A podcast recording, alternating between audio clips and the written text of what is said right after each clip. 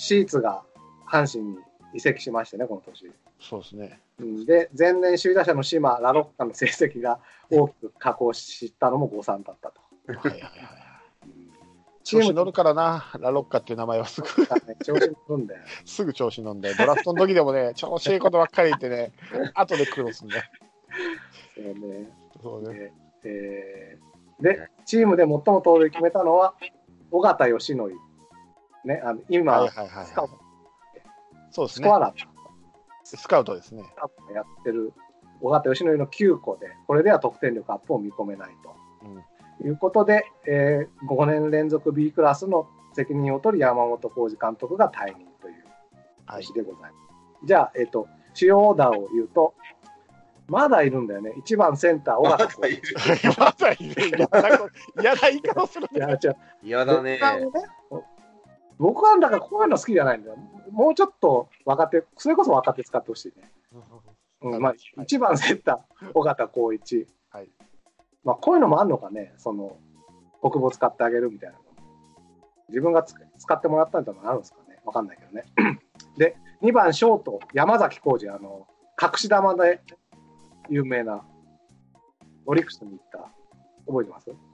覚えてない山崎？山崎浩二っていう、うん、ショショショショート。ほうほう2回ぐらいカーブで隠し玉成功させてるんですよね。そうなん？うん。俺、隠し玉だったらもう木下のイメージしかねえんだけど。本当、うんだ結構だから、この年とかのチームプレー、好プレーで、僕はだからそそういうのしか見れないから、東京だかへえ。ら。ね、山崎だ、山崎か、まあ、山元木、元木かっていうところ。そうそう。で、その後、オリックスに移籍しても1回やるんですよ、隠し玉。隠し玉を実は。まあいいや。で、なんちゅう名前の残し方や。3番、ライト、島重信、4番、セカンド、ラロッカが不調だ。はいはいはい。ね、で5番レフト前田智則なかなか返り咲けない6番サード新井貴弘7番ファースト栗原健太あいや。ではいはい8番この年はですねキャッチャー倉吉川ああ、くらでね。、えーこの年の勝ち頭が黒田博樹で15勝12敗防御率3最下位の最多種やからね。防御率3.17でさあのー、10 12敗ってひどいよねあそうそうで確かにその15勝が最多勝の15勝でもあります黒田下柳と分け合ってますね。ですね。うん、ちなみにもう一人のタイトルは、まあ、打順は落ちたんですが、新井貴弘ホームラン。43本が本塁打王です。はい。うん、巨人戦の時によう打ったんや、この時。新井？そうそうそうそうそう。お確か。巨人戦に強かったよね。ーですかね。で、えっ、と、この年にですね、もういあの結構大きな記録が達成されているんですが、わかりますでしょうか？あの、野村健次郎さんがね、2000本安打。です。2000本です。ああ、それか。もう主要オーダーに入ってないんだけどね。うん。でまあ、2000本安打だけはどうしても達成したかったという野村さんなんですが、記録に固執する野村の起用法をめぐり、チーム内で不満の声が漏れていたんです。で、この年に野村健次郎は田中康介でも起きてならないわ。まあでも優勝してるからね、まあチーム状況は悪くないから、ここまで言われてるかどうかは分かんないけど、まあうんそういう声もあるかもしれないよね。あるよね。心の中で思ってる人いると思うよ。かもしれない。それはおるやろね。ただまあ、東京でやってくれるニュースっていうのはそういうのしかないですよ。野村健次郎2000本、僕本当はこの年に、ね、野村健次郎2000本の帽子を買いましてね、はいはいはい。C か真っ赤なんだけど、C のね、カープの C の代わりに7って書いてる背番号。でね、い今でもそれ球場にかぶってくんですよ。へえ。そうするとね、ドーバチファンみたいなね。大林ファンですか？そう言う 言われちゃうわけ。違うんだと。2000って書いてあるでしょって言うんだけどね。打つよ、彼も2000本そのうち。ぜひそれが堂林の帽子としても通用するようにしてほい。しいな。待っとけ、待っとけ。ですよだから、まあ、特にだからこの年ひどいのは交流戦の11勝24敗1分けですよね。ああ。まだ行ってこいあった時だね。一番多い頃だね、交流戦が。えっ、と、36試合だから、2試合ずつやったんね。3試合あ3 30試合ずつそううんそう3試合で行ってこい、帰ってこいだけ。あそうそう一番多かった頃だよ、交流す戦が。ごい数、ね。うん。いやーまあ、どうなのかな。他の球団もそんな感じだったのかね。わかんないけど。つまずきましたな、本当に。そうですな。うん。た感じでですね。うん。そんな、結局だから山本政権はですね、うん一応、最初の2001年は4位で、しかも、勝率でだったら3位だったみたいな年だったんだけど、そこから5位、5位、5位、最下位とうんいう感じになっちゃいましてね。まあ、韓国時代を の真っ只中にしちゃったなって感じですが、はいはいはい。なんか他に感想ありますか？感想っすか？かなんだろうな。まあでもこんな選手出てきて嬉しいなとかね。まあ、このタイトル、個人タイトル見る見てると、やっぱこう、だんだん記憶にある選手が、あまあ、例えば青木とか、青木宣親、今岡、あ赤星とか、福留、三浦大輔とか、だんだんお分かってくる、あはいはい、いたなっていう選手が名前出てきますね、この辺から。パ・リーグもそうですけど、和田とか西岡とか、杉内とかね。岩瀬がね、最優秀救援投手でそうですね出て、きた46歳赤星すごいね、60個も盗塁してたんだね。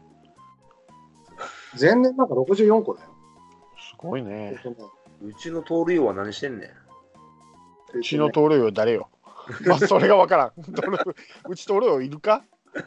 コウスケコウスケいやいやいやい今のと今の盗塁王っすよ。30 ?37 番。37番。10個ぐらいしてんの？今もう盗塁。えでもね、確かあんま失敗しないんだよね、今年はね。うん。うん、もうしだもうちょっと企画数を増やせってかな。返球は失敗するけどね、あれから。あの距離で失敗したらちょっと痛いけどね。研究痛かったなあれ見たけど、ニュースで。うん、あの距離で失敗は痛いよ。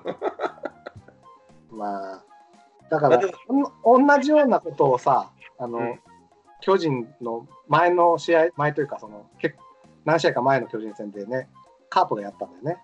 あの、曽根がタッチアップして、あはいはいはいはい。だからそれをやり返されたみたいな感じじゃないですか。いやいや、別に向こうは何もしてない。こっちが潰れただけだ。まあそうだやり返されたっつったまあ、普通に投げもうちょっとちゃんと投げてればね、うん多分アウトだった。あとあれよ、あの甲子園でもファインプレーでファインプレーで取ったボールをい一塁に投げればダブルプレーだったのに、どこ投げてんだっていう球もあったけどね。荒探しをするとね、いっぱい出てきちゃう。いや、違う、だからね、赤星の凄さはね、うん。3年連続60盗塁以上なんですよ。おーこれはやっぱ前人、もう平成にはこの人しかいないんじゃない？いや、もう、出えへんでしょ。すごいね。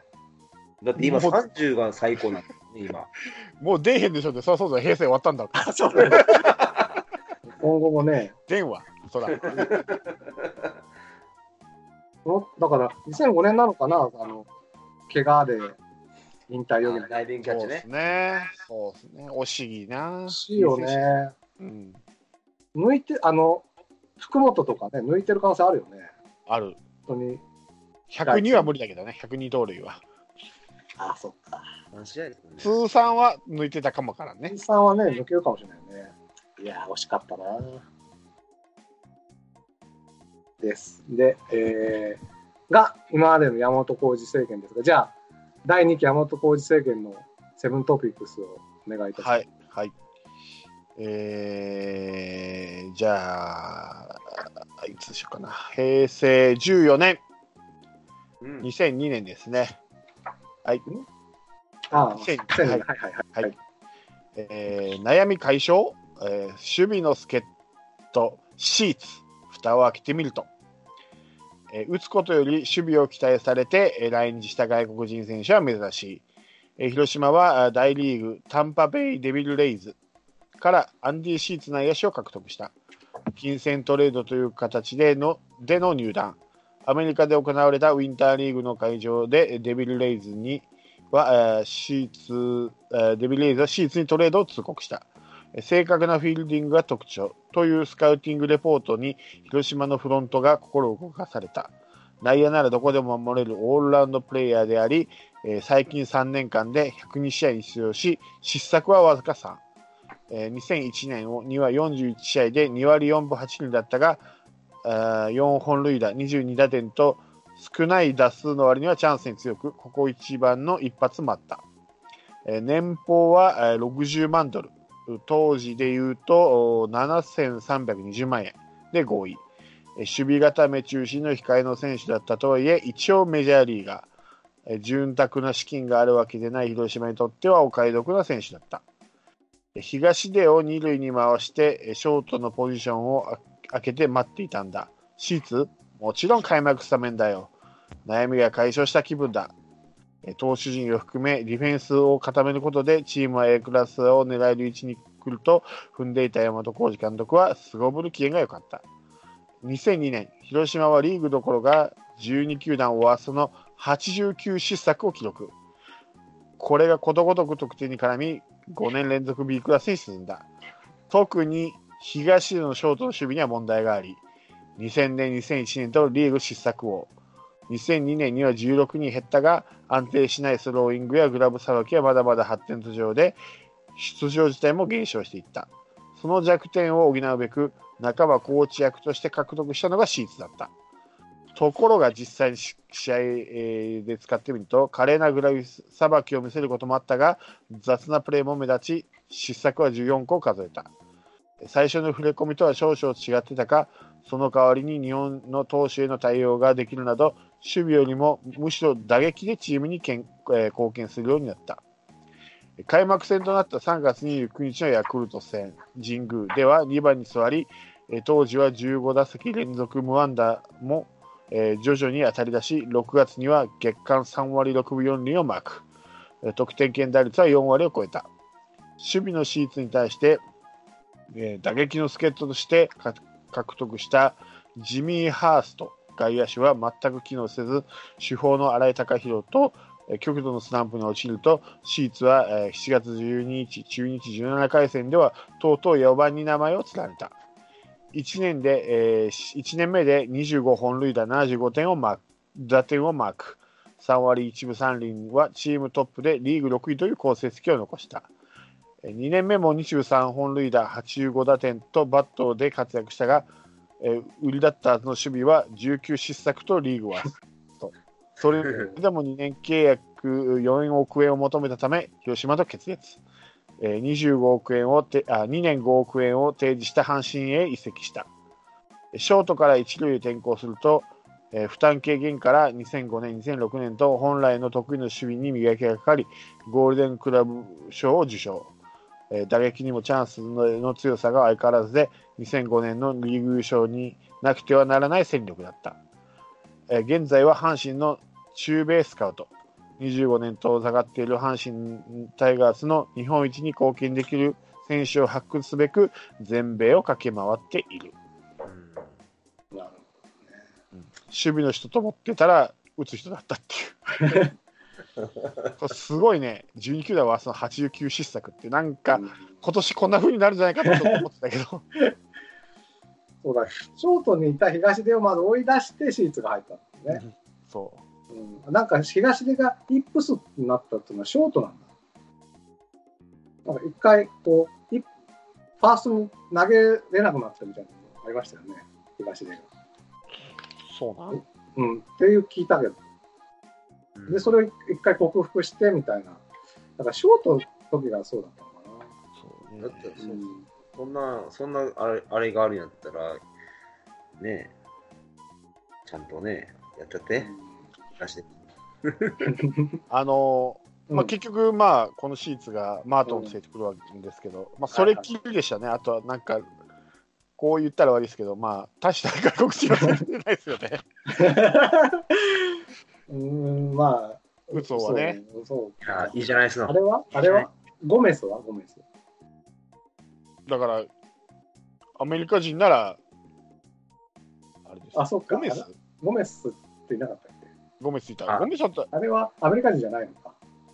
ゴメスは、いや、アメリカ、メジャー、メジャー、メジャーのマイナーやったでしょ。そうでしょ。まあ、ブラゼルがちょっとやったかなあブラゼル。はいはい。いいじゃないですか。これで阪神低迷してくれたらいいんですか。ナイスファインプレー。ナイスファインプレー。だまだ、まだ現在でもそうでしょ？確か。あ、そうなんだ。よし、ずっとそれでお願いします。まだ、あの、シーツのはずですよ、多分。キャラあの阪神としてはキャラ的にいいんで、あのまんまでいってください。クル選手、キャラ的に面白いんで。いいじゃないですか。結構シーツってあの、クロマティじゃないけど、こう、なんつうんだろう、こう腰を打つ感じでしたよね、確かね。そうでしたっけ？ああ、そうだね。うんうん、そうだね。それが結構印象に残ってるうんけどね。そんなに守備で失策してたか。うん。うん。まあ、とにかく二遊間が外人だったっていうね、そうそうそうそう。そそう。いう時代だったね。はい。以上です。以上ですかはい今日、今日メメールとか来てますか？メール来てます。いつ？来てます。じゃあ、はいここまでにするか。そうしますか。もうこんな時間なので。うんはいじゃあ、えー第2部は、えー結構時間かかっとっちゃったけど、達川政権と山本浩二第2期ということで、はい。第3部は、えーに続くと。そうですね。次回からは、まあ、なぜかカープにやってきたマーティ・ブラウン監督がですね、なぜかって、それはオファーしたから。オファーしたから、ね、もう、あの、あの素晴らしいプレーが蘇りますので、プレーというか、なんというか、はい。投げるやつね、はいぜひおおお楽しみにそうですね。ということで、あの、で、今言った方がいいかな。であの、ちょっとですね、第3部はですね、ちょっとあの、ちょっと期間を置いてからやりますので、あら。お楽しみに。あの、交流戦が始まっちゃうんでね、あ、そうか、ちょっそうか。と交流戦の話を優先したいなと思いますので、はい。ことですので、一応じゃあ今日はここまではい。です。はい。じゃあメールお願いします。えーっと、ちょっと待ってね。はい。バオバブさんからです。えーこんばんはと。おえー今日は連勝が途切れてしまいましたが、最後の最後まで追い詰め、いいゲームだったと思います。しかし、長年カープを応援していますが、1ヶ月で、えー借金8から貯金10まで伸ばしたのは記憶にありません。6連勝ぐらいまでは喜んで見ていたのですが、ここまで勝ち試合が続くと、毎日勝ちパターンの投手がえー肩を作っているはずなので、疲労が心配になってきました。シーズン終盤であれば、多少無理してでもと思うのですが、この時期に勝ちパターン投手をあまり使いすぎると、シーズン中盤以降に影響しそうで、少し、えー少々心配ですと。えー変な話ですが、途中で、えー大勝ちとか、あまあ、大勝か大敗を適度に挟むのはいいですよね。こう考えると、西武の森監督が捨てゲームを作る覚悟を語っていたのは理にかなっているような気がします。今年は5月に真夏日を記録するなど暑くなりそうなので、選手の疲労が早そうな気がします。そのため各チームとも脱落者ができてた時のどうカバーするかが今年のポイントになりそうかと思います。カープは薮田、岡田、矢崎、今村、中田蓮のうち2人出てくればだいぶ楽になるのではないかと思っています。彼らは今どんな状態なんですかねそれではと。はい。ですね。ありがとうございます。はい。ありがとうございます。そう今の勝ちパターンって、レグナルト、こう一岡、フランスは中崎みたいな感じなうん、のかうん、うん。そうですね。な。ねまあ、連確かに連勝すると、だから、まあ、使っちゃうんですよね。うん、うん、ただ、うち、ほら、大瀬良の時は中継ぎいらないんで、なるほど、なるほど。まあ、作ってるんだけどね、うん肩はねあ、いくら大瀬良が完投したってもね、何かあるか分かんないから。あの、セブンさんって山下さんから見て、やっぱり登板勝ったな感じですか？ん？その、勝ちパターンの人たち。8パターン？うん。いや、もう、どう言ったらいいかな。そ、そ、その、しもう、もう俺はもう先発が完投してくれたらいいいいだいいだけなんで。まあ、まあそうなんだけど。うん。まあだから今年は結構引っ張るんですよね。あの、先発をね。あ笹岡さんのあれでしょ。いうんいいあれでしょうね。か考え方でしょ。まあ11連勝知ってるけど、うん。そこまで、その、中継ぎが登板勝ったにはなってないのかな。ああ、でも、最後の方は結構打たれて打たれてたからね。うんうん。まあ、それ、もあると思うんですけどね。まあ、難しいですよ、中継ぎなんて。毎日投げなあかんから。あの、うん。えっと、な何を思ってたっけ？えっと、まあ、えっと、今の笹岡さんって、その、まあ、今の中継ぎ使いすぎ問題のことに関して言えば、俺な去年のうねさん時よりかはちょっとマシなんじゃないかなと思ってるのがあって、去年までは結構、あの、えっと、球数とかイニングで決めてたんですよ、ピッチャー交代を。うん。だけど今年はもうピッチャーの状態を見て、笹岡が判断して、まあ、ピッチャーとも話してどうするかっていうのを決めてるので、まだ球数投げれるやろっていうのに変えたりすることも減ったし、うん。まあ、イニングが7回、8回だから変えるってこともないんですよ、今はだいぶ。だから、中継ぎの、で、あんまりパ勝ちパターンっていうのがあんまり鮮明に見えないですよ、今年。おいうのが、そのまあ、フランスはと、まあ、中崎はそうなんですけど、うんまあ、一岡なのかレグナルドなのかっていう、まだ、これ別にじゃあどっちが優先かっていうのはないじゃないですか。うん。まあ、調子いい方を使う、まあ、一岡がダメだったら、まあレグナルド使って、レグナルドがダメだったら、まあ、一岡使う。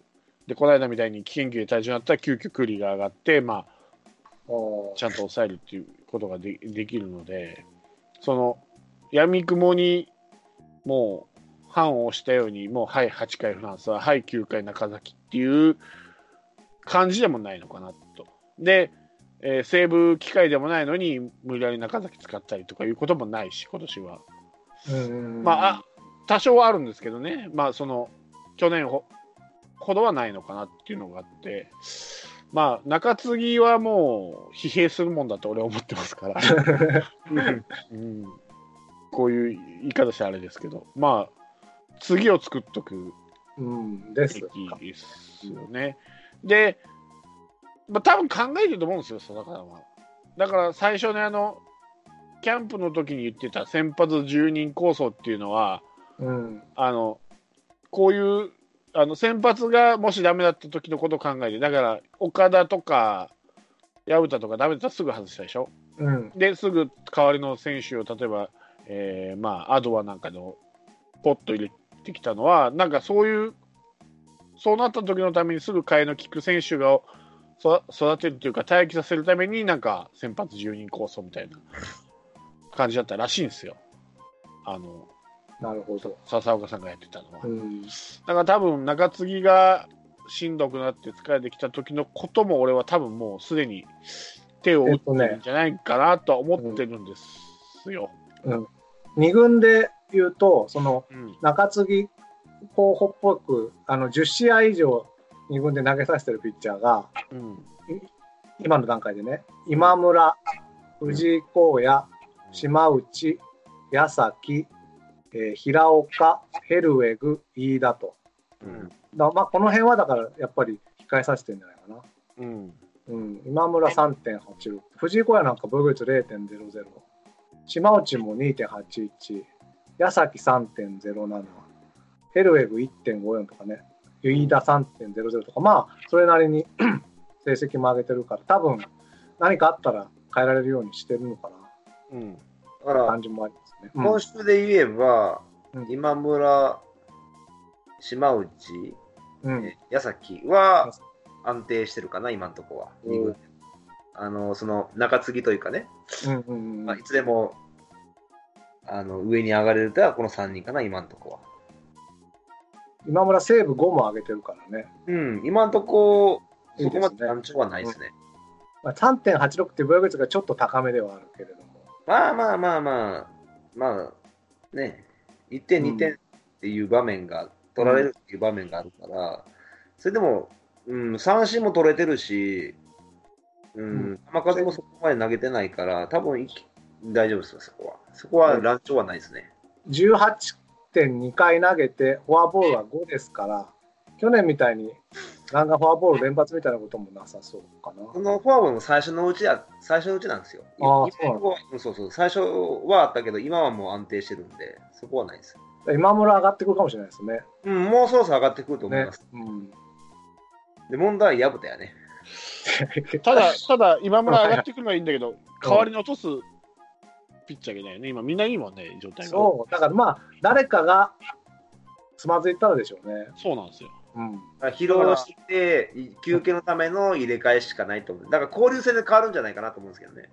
うんお多分交流戦多分中継ぎ多分フルで多分使うと思うんですよね。結構、あの、パ・リーグ打ってくあの積極的に振ってくるから、多分ピッチャーがコロコロ変えると思うんですよ。ただ、交流戦など DH がいるから、野手もいるからね、どっか、野手を削るわけにはいかんし。野手で変えるんだったら、もうだから、曽根、上本をもう変えるかしかないんですよね。ここだけの話、上本はね、コウさんのお気に入りなんですよ。やめてよ、そういうの。なんか、地元に出るタイプだから、俺もう日曜日のあのサードサードの試合見てもうもうもうやめてって思ったもん。もう、コウさんのお気に入りらしいですよ。だから、尾形さんは野間でしょ？で、コウさんは上本らしいですよ。近いマジかよ。なんなんだよ。なんだ、ちゃんとして野球しろよ。え見る方が心配だわ、本当。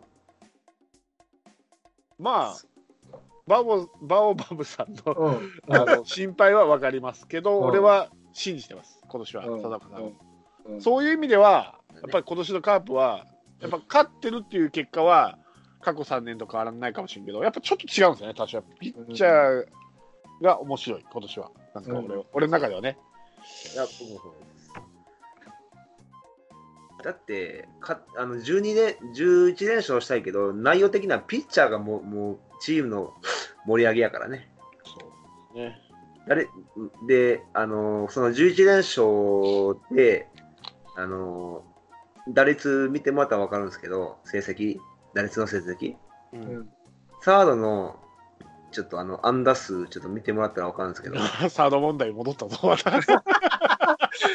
売り出し戻ったわ。もうこれだけ、これだけ、これだけはしてよ、本当、サードちゃんとして。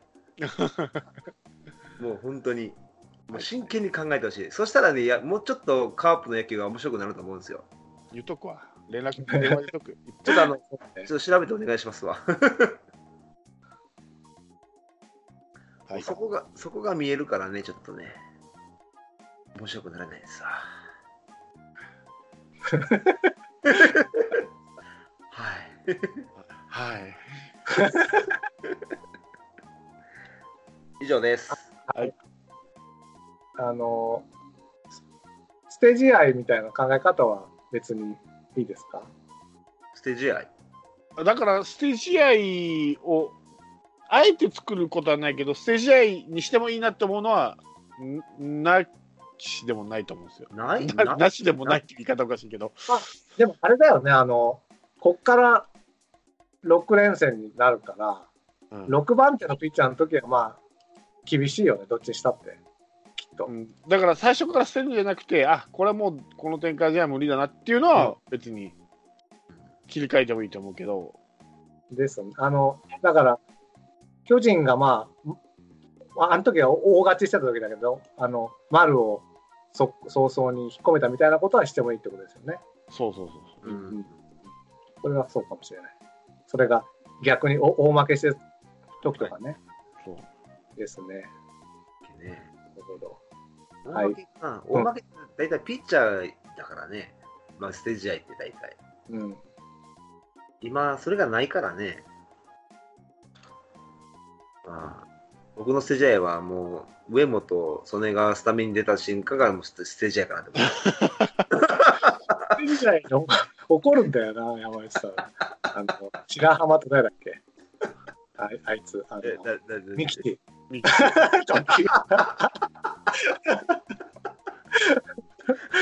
ミ あれは捨てたつもりではないけど、休ますためにメンバーけど、懐かしいな2捨て年ぐらい前のたつもりじゃないと思うよ。うんああね。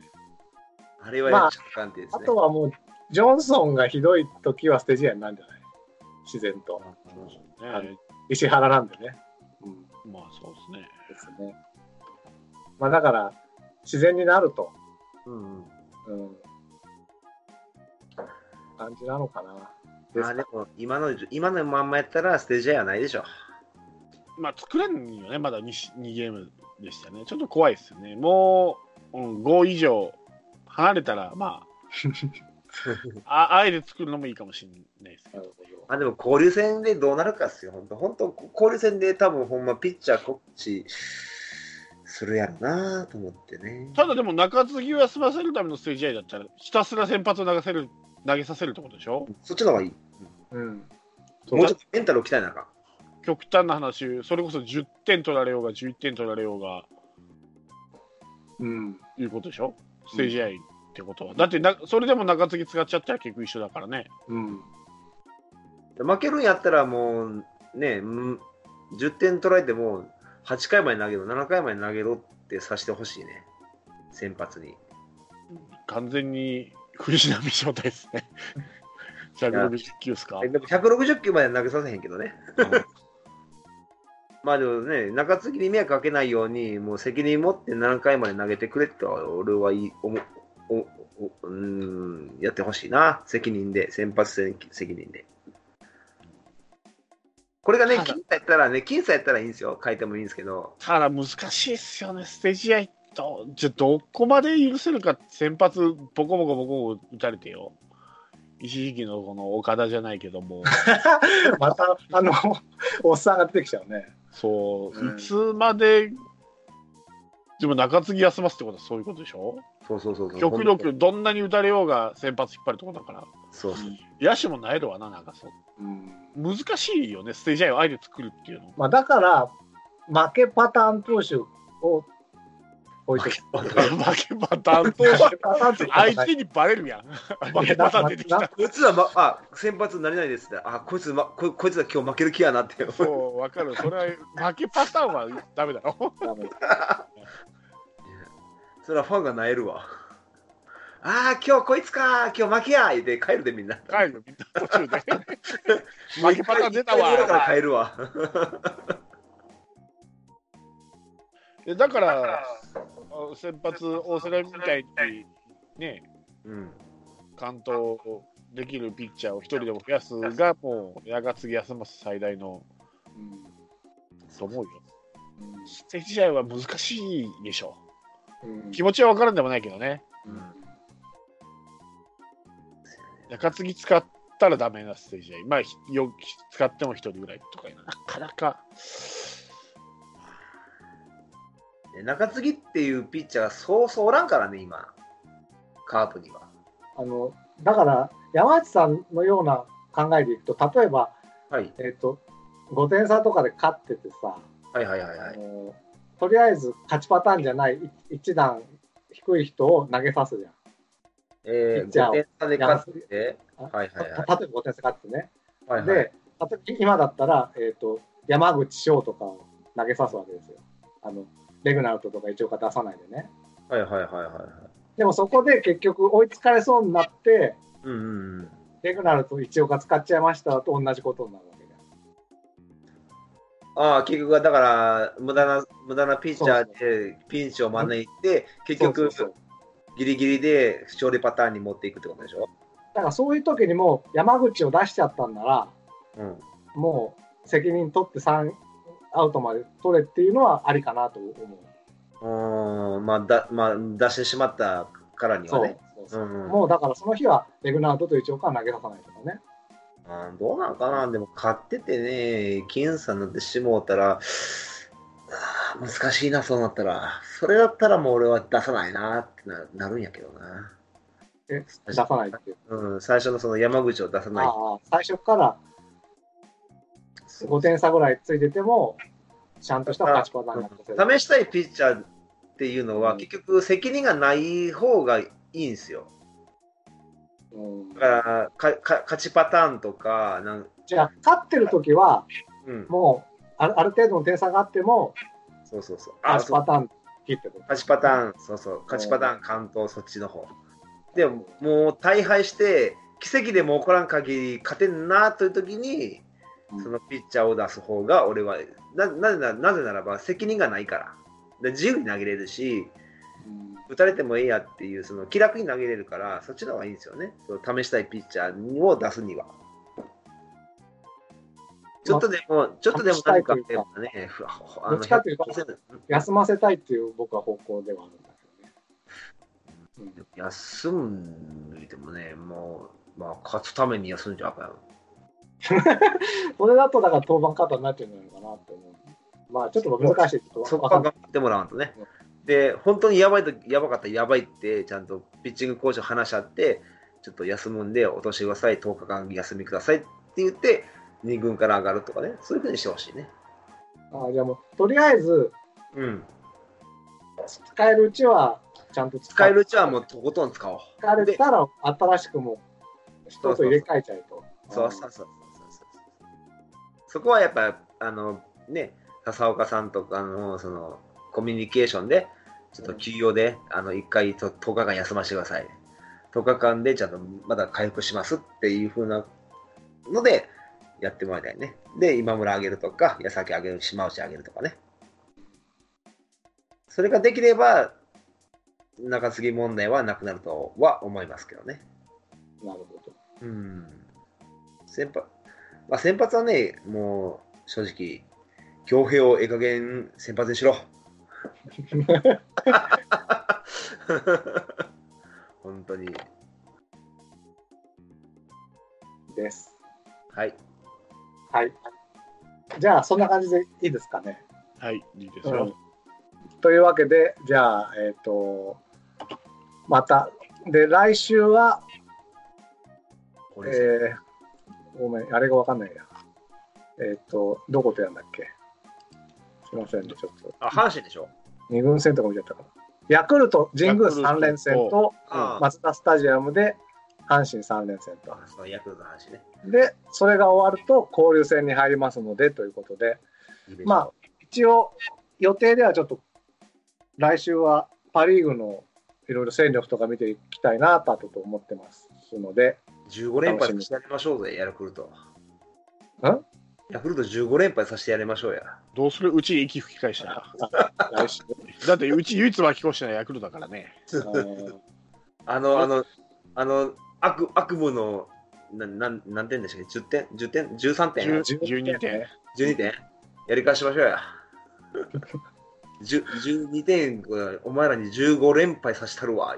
ねあの時のヤクルトから今想像できんもんね。できんもんね、ほんと。ねでもね、あれ、うん、あのーえーえ、3、4、5が連発ホームラン2回やってんのに負けてるんですよ。そうよ。うん？だから、えー青木、山田、バレンティンが 3, 3連続ホームランを2回やってるのに負けてるんですよ。どんだけ雰囲気悪いねんってね。じゃあピッチャーでしょ。あそう 他のチームはもっと大変だってことですよね。大変ですよね。あれじゃない？だからさ、そういうことしてると疲れちゃうんだよ、野手が。12点も取っちゃうから、1回でね。うちのせいか。だから、ほどほどにね、ほどほどに。くりだわ。びっくりだわ。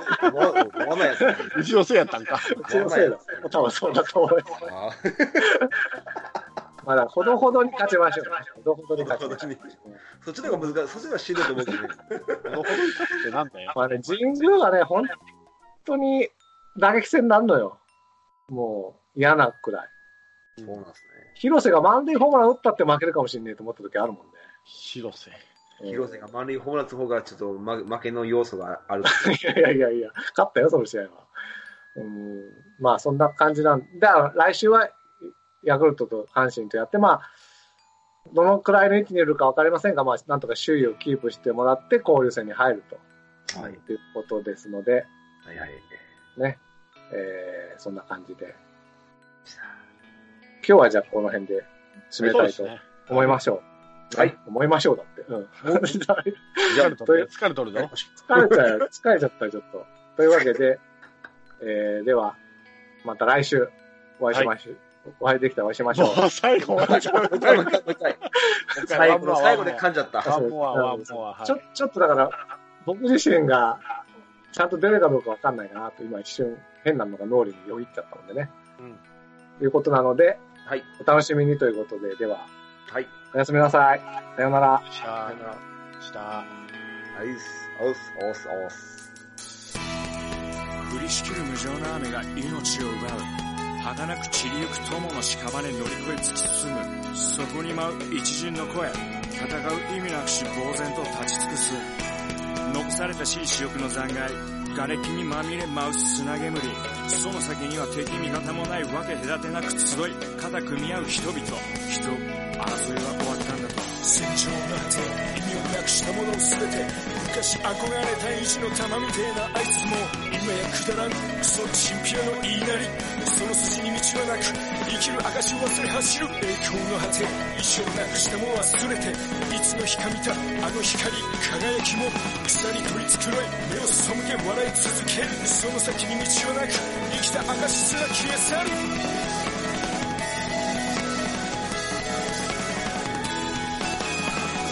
なお前皆を和ます時のお前も全部ひっくるめてお前なんか話を見るとそれからだ。晴れの雨はなく終わらぬ争いもなく俺たちで変えられるきっと分かり合えるこの先も姉妹で皆で笑い合えるありのままのお前とありのままの姿でありし日のあの時のままで。